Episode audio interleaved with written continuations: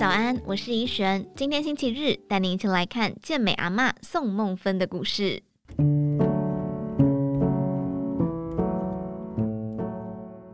五十七岁，农城乡副总经理宋梦芬，因为患有家族性甲状腺亢进与多发性肌瘤，影响睡眠与情绪，多年来都靠运动调理。他说：“我从孩子小时候就开始运动，瑜伽做了六到七年，每天早上游泳，还趁小孩睡觉时踩洛克马运动器材。”宋梦芬直言：“真的不爱运动，全是因为病痛才逼自己。”加上创业、生子尬在一起，工作压力大，三个孩子又都自己带，没运动，成天愁眉苦脸，连邻居都说没看过这么臭的脸。真正感受到运动的乐趣，是从他五十岁跑马拉松算起。早些时候，另一半周蔡欣就开始跑全马，他则作为大嫂团加油。但人生来到下半场，他体悟说。夫妻年轻时各忙各的，感情无法好好经营。五十岁之后不能再这样，我一定要跟他有共同兴趣。但就是这个信念把自己逼死。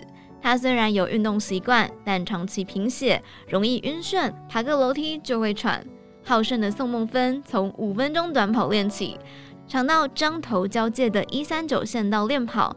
他说：“因为路上没有车，去了就不能回头，一定得跑完。”二零一二年下龙湾十 K 路跑是他首度正式参加的赛事，之后累积六到七次半马，五十岁第一次跑完全马。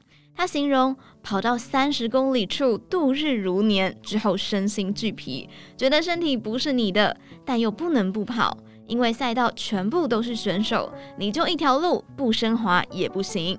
此后，夫妻俩便用跑马拉松来环游世界。目前为止，已经跑过三十几个国家。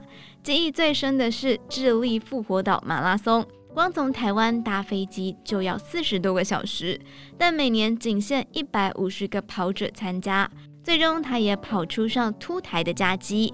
宋梦芬说：“跑步让我知道，人真的有无限可能。像我这样的人都有办法跑马拉松，也想不到自己会穿比基尼站上舞台跟人比赛。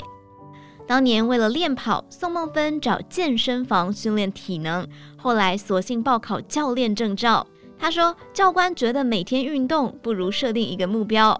我 follow 的健美国手也常贴出五十加的参赛照片，我才想试试看。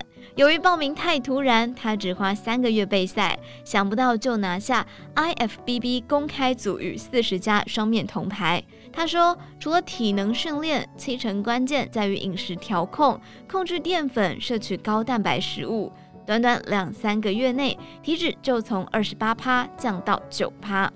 现在宋梦芬仍维持低脂高蛋白的饮食习惯，多吃原型食物，不加工，不要调味太多，像是新鲜有机生菜，能赋予身体高能量。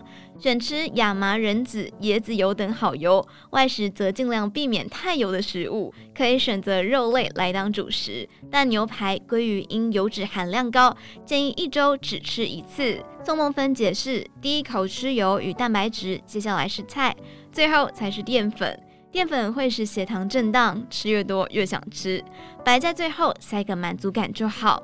但它并不苛待自己，心里的满足感不能忽略。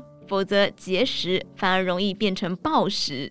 经过 IFBB 一役，也让三十年来忙着当好妈妈角色、拼事业的宋梦芬体悟到，决定慢慢淡出公司业务，为自己过日子。